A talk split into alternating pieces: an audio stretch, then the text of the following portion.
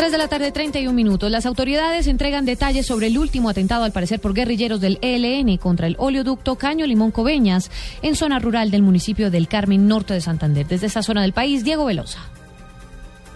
En un comunicado, Ecopetrol confirmó el atentado al oleoducto Caño Limón Coveñas, a su paso por la vereda El Loro, en el municipio del Carmen, norte de Santander. El ataque a la infraestructura petrolera, que según las autoridades locales sería atribuido a guerrilleros del ELN, provocó un derramamiento de crudo en la quebrada El Loro, que suministra el agua a por lo menos 5.000 personas. La estatal petrolera activó de inmediato un plan de contingencia para reparar el tubo dañado y evitar que el crudo derramado siga su curso hacia otras fuentes hídricas. Luego del ataque, hombres del Ejército Nacional que permanecen en la zona se enfrentaron a los guerrilleros, pero hasta el momento no se conoce el saldo de la refriega. En norte de Santander, Diego Velosa, Blue Radio.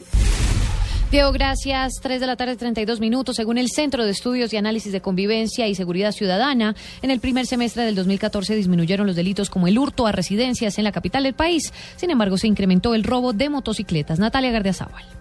A pesar de que el hurto a residencias en la capital del país disminuyó de 2.304 casos a 2.029 en el último semestre, Rubén Darío Ramírez, director del Centro de Estudios y Análisis de Convivencia Ciudadana, manifestó que el robo a motos aumentó en el mismo periodo con 224 casos más. En hurto a motos también hemos tenido un aumento de 1.099 a 1.323 con 224 casos más.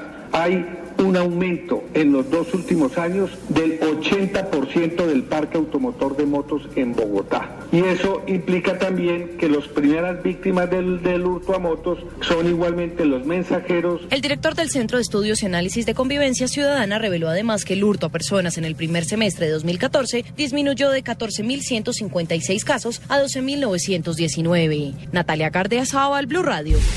Natalia, gracias. El Instituto Nacional de Vías Sin Vías invertirá 13 mil millones de pesos en las obras de intercambiador vial en Piedecuesta Santander que conectará la autopista con el sector oriental y occidental del municipio, facilitando el acceso hacia el casco antiguo de Piedecuesta desde los sentidos Bogotá-Bucaramanga y viceversa.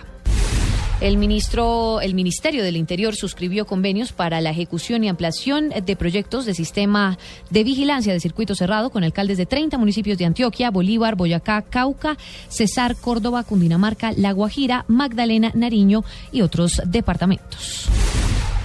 En noticias internacionales, el presidente de Estados Unidos, Barack Obama, dijo que su gobierno está tomando las precauciones debidas frente a un posible contagio del ébola durante la cumbre de líderes africanos que se celebrará en Washington la próxima semana.